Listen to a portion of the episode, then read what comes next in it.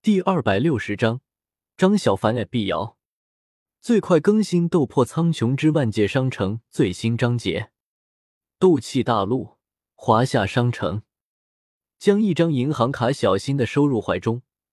张小凡看着手中的万界智能手机，眼中闪过一丝喜意。虽然刚来到华夏商城，对这陌生的环境有些畏惧，但是在林平之这好看的人的耐心的介绍下。他发现这是一个不得了的地方，他得到了一个天大的机缘，在这里只要有足够的华夏币，他可以买到任何东西，完成任何心愿。所以在内心的憧憬和林平之炙热的眼光下，迷迷糊糊的他居然把普之传授他的天鹰功法全部卖掉了，连大竹峰的术法也是。顿时，一个木讷小子现在成了小有身家的小富翁。是这个号码吧？看着手中从万界档案局无意中看到的手机号码，张小凡有些犹豫，究竟该不该打这个电话呢？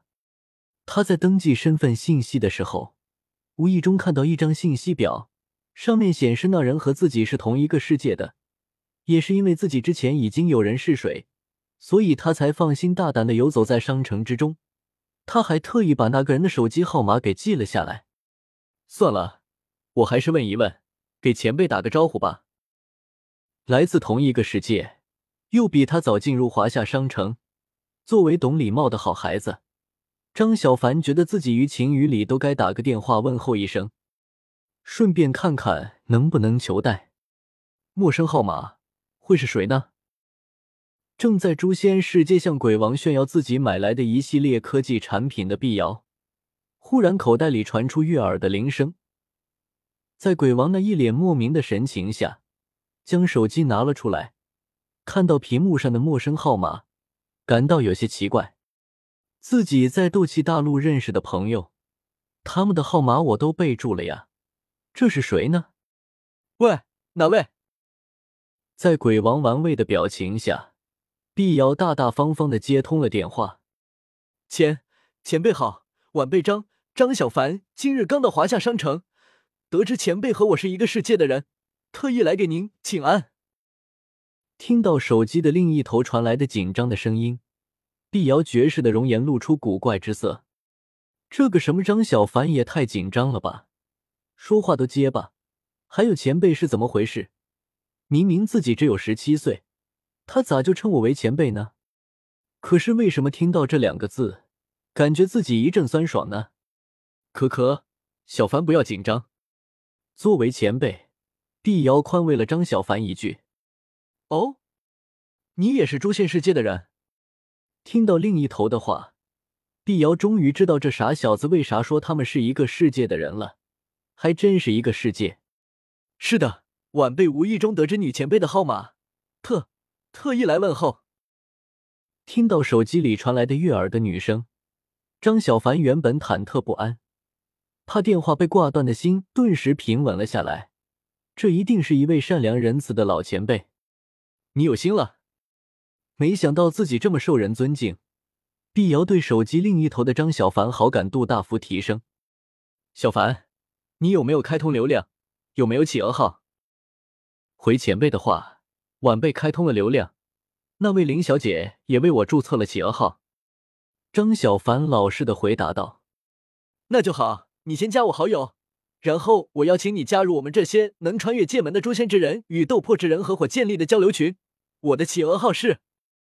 碧瑶兴致十足的对着手机另一头的人说道：“有了张小凡的加入，距离他齐集一百个企鹅好友又进入一步。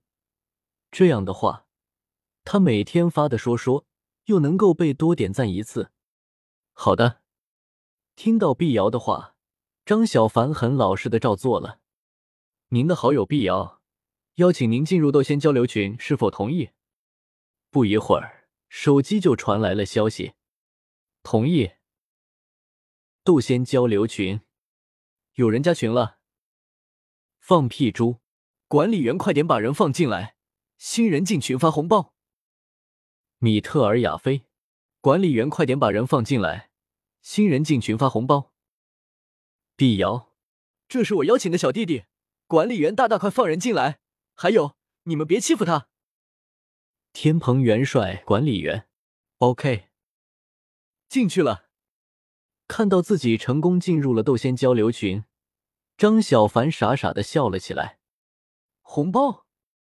看到上面一连串的消息，张小凡愣了愣，然后低头发了六点六六华夏币出去，分成三十九个红包，人人有份。天蓬元帅，管理员。我老朱就抢到一分钱，这是怎么回事？是手短的原因吗？哈哈，我抢到了两元华夏币，是运气王。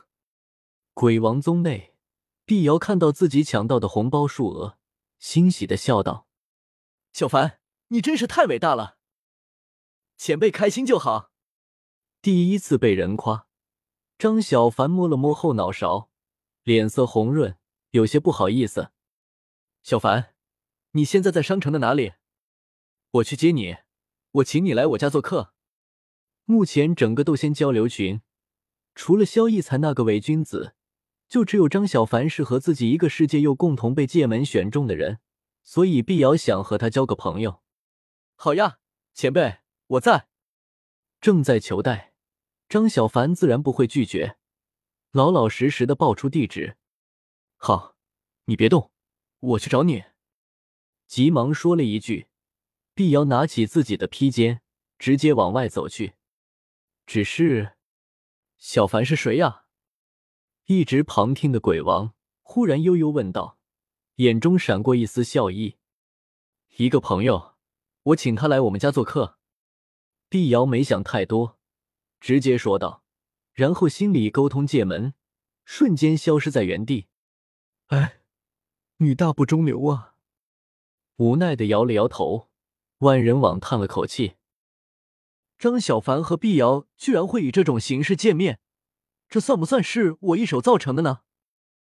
看到那相互见面、见被自己称为前辈的人，居然比自己还小，还这么灵秀，从而有些尴尬，然后傻傻的跟着碧瑶一起离去的张小凡，叶时秋抬起头看着天空，喃喃道：“海贼世界已经连通。”不过暂时还没必要开放那里，毕竟那里的科技还挺发达的，别让他们反赚了我们的钱。